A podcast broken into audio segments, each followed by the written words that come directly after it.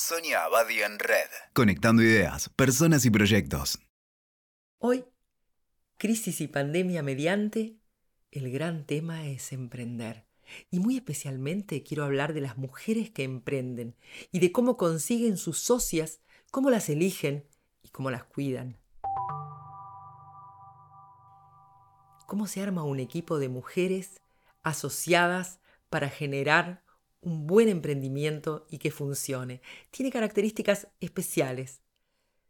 Por una parte, como toda relación importante y comprometida, no alcanza con elegir bien, también el mantenimiento va a ser clave. Pero empecemos por elegir.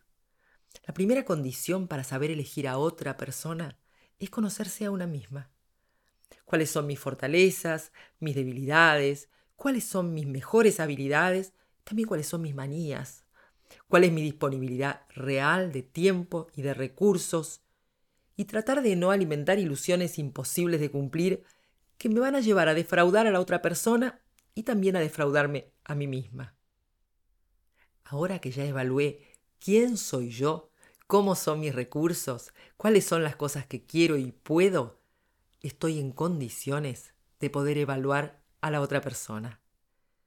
En el momento de elegir, voy a tener que dejar en suspenso mis prejuicios, mis mandatos, así puedo activar la intuición, la empatía, que son las que mejor me van a revelar cómo es realmente la otra persona.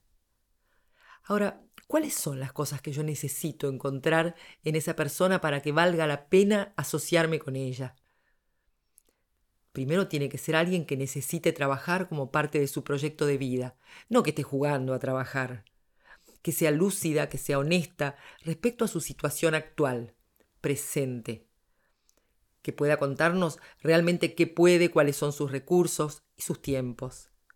También que pueda proyectarse a largo plazo, con una visión sin límites de la potencialidad del emprendimiento que queremos encarar. Que sea entusiasta, conectiva, colaborativa, generosa con sus ideas pero también abierta a escuchar y a valorar las ideas de los otros. ¿Y cómo se hacen los primeros acuerdos? Hay un encuentro en el que se decide hacer algo juntas. A veces es una amiga de toda la vida, otras veces una hermana o una persona nueva que estamos conociendo y que nos interesa porque nos pareció que tenía habilidades, aptitudes para poder hacer algo juntas. En ese primer encuentro, en ese primer paso, se hacen las reuniones para conocerse o a veces para redefinir la relación, porque no es lo mismo relacionarse socialmente con una amiga o incluso con una hermana en la familia que establecer una relación de trabajo. Entonces, a veces hay que crear la relación y a veces hay que redefinir la relación con esa amiga o con esa conocida con la cual ahora hemos decidido emprender un proyecto laboral y ser socias. Aquí va a haber que poner a prueba la capacidad de encontrar el equilibrio entre los deseos y los sueños de cada una y el rigor que un trabajo necesita. No alcanza con soñar, hay que hacer. En esta etapa es esencial hacer lugar para las ideas creativas, las opiniones, las críticas constructivas y dejar de lado los caprichos, las ofensas, las actitudes infantiles. A partir de ahí empiezan las reuniones llamadas de trabajo.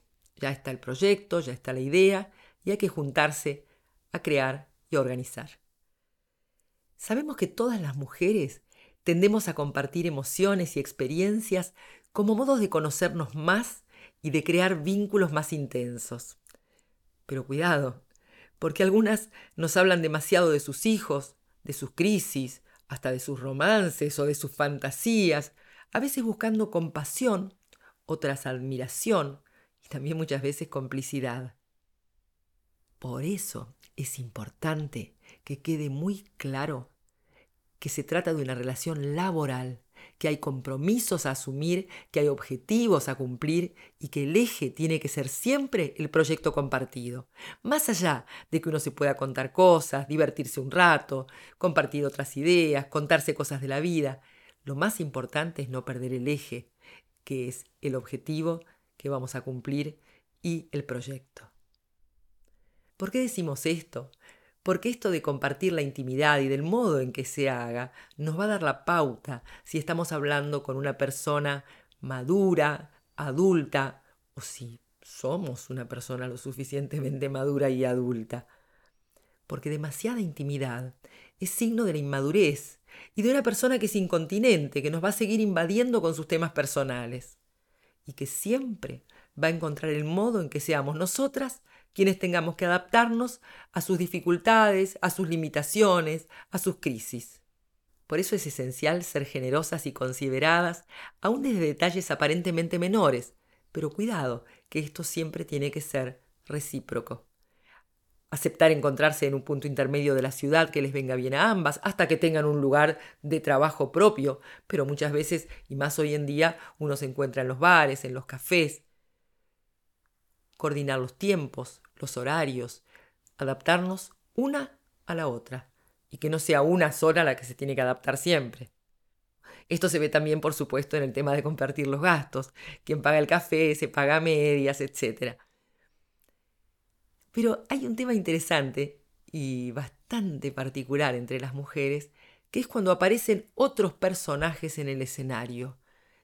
Esto sucede cuando uno no quiere hacerse cargo de sus opiniones y refrendarlas o defenderlas cuando hace falta.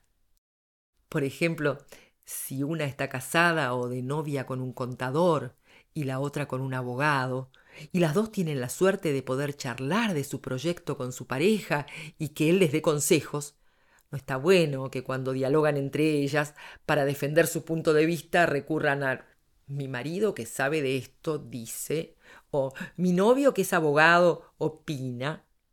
Sin dudas es bueno aprender y escuchar diversas opiniones, del marido, de la amiga, de otras personas, pero lo maduro y saludable para la relación entre socias es primero procesar lo que se escucha, construir un criterio propio a partir de las diferentes opiniones y desde ese lugar del criterio propio recién debatir la idea.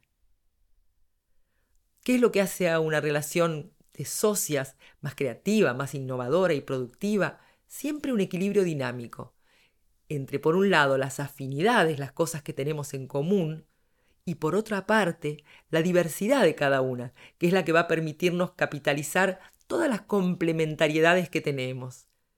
Y un denominador común, que ese sí no es negociable, que son los valores humanos en los cuales creemos. Escuchaste Sonia Abadi en Red. WeToker. Sumamos las partes.